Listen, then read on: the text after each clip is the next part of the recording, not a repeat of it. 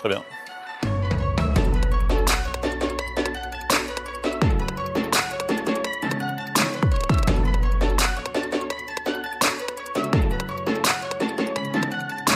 Non, je crois que vous savez, on est dans, euh, dans le registre en fait de la communication politique, c'est-à-dire qu'il faut toujours avoir euh, des réflexions et des déclarations plus percutantes les unes que les autres. Je crois que la période et le contexte dans lequel euh, s'inscrivent ces propos euh, parlent de lui-même, c'est-à-dire qu'on est à, l'aube d'échéances euh, électorales et que naturellement, euh, je dirais qu'au-delà de, du titre, la consistance et le discours du ministre ou du président de la République sont vides de sens en fait. Aucune mesure nouvelle n'est annoncée, rien ne permet d'annoncer euh, un changement de situation significatif. Alors tout dépend, c'est pas simplement un problème de financement, c'est un problème d'influence plus globalement qui s'explique par le fait que la France est une démocratie et que naturellement certains États étrangers convoitent le vote euh, musulman dans le but justement d'infléchir ou de contraindre euh, la diplomatie française et les autorités françaises, locales ou ministérielles, à prendre un certain nombre de décisions qui pourraient leur être favorables sur la scène internationale. Donc euh, on a euh, par tradition les pays du Maghreb, le Maroc et l'Algérie notamment, puisque la Tunisie, euh, en tout cas sous l'ère Bourguiba, Ben Ali, était un pays laïque donc qui se désintéressait des questions religieuses, mais également la Turquie de plus en plus. Nous avons également des financements issus de la Ligue islamique mondiale, donc l'Arabie saoudite, le Pakistan, le Bangladesh, euh, parfois également euh, le Qatar, pour ce qui est de la mouvance des frères musulmans. Mais l'investissement euh, financier reste modéré. C'est parfois, je dirais, le financement de communication, de chaînes de télévision, de médias alternatifs et également l'emploi d'agents d'influence, si je puis dire, qui agissent sous couvert de religieux. En France, euh, la composante turque en fait de l'islam de France, euh, donc qui est le Conseil consultatif des musulmans turcs de France, qui est basé à Bagnolet, est euh, un organisme du CFCM, rattaché au CFCM, dont le président a déjà exercé la- la- la, fonction de président du Conseil français du culte musulman. Et c'est un organisme pyramidal dont euh, les membres du bureau sont désignés directement par l'ambassadeur de Turquie en France.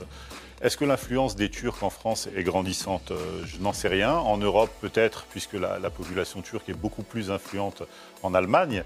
Ceci dit, effectivement, euh, ce qui peut euh, parfois inquiéter les autorités françaises, à juste titre ou pas, je n'en sais rien, c'est la nature même du régime turc, puisque le régime turc est euh, principalement euh, euh, affilié à l'AKP, donc à un parti réputé proche de l'idéologie des frères musulmans.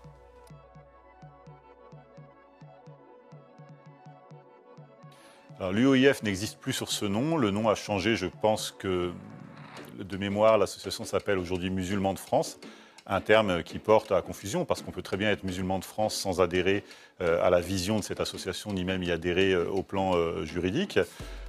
Ceci dit, effectivement, cet organisme a démontré par le passé et dans le présent une volonté euh, d'ingérence dans les affaires euh, politiques françaises, la volonté euh, d'instituer un islam politique et euh, effectivement une proximité avec les frères musulmans euh, à l'international, notamment en Égypte, puisque cette association a régulièrement invité Tariq Ramadan, qui est le petit-fils du frère euh, du, du- fondateur du mouvement des frères musulmans, donc Hassan al-Banna, mais également euh, les frères musulmans euh, euh, des pays tels que le Qatar, euh, parfois les frères musulmans palestiniens et, euh, les frères musulmans issus de bien d'autres pays.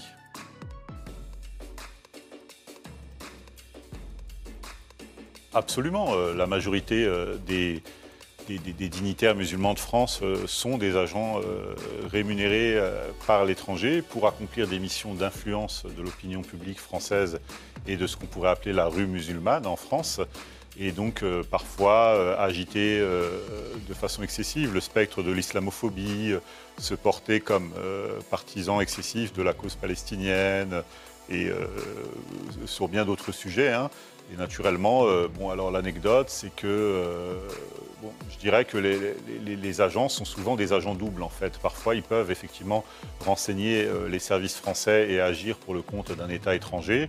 Et euh, l'anecdote la plus criante, c'est celle de cet agent de sécurité qui a été euh, interpellé à Orly parce qu'il avait réussi à extirper des informations d'un capitaine de police affilié justement à la PAF d'Orly pour identifier les fichiers S qui transitaient par les postes frontières et transmettre au royaume marocain l'ensemble des identités des fichiers S qui transitaient par l'aéroport. Mais au plan religieux, euh, l'un des fondateurs euh, couvert du secret défense, je ne peux pas donner plus de précisions, mais l'un des fondateurs d'une grande organisation musulmane française était, au moment de la fondation de cette fédération, un agent de la DST, donc de l'ancienne direction de la surveillance du territoire.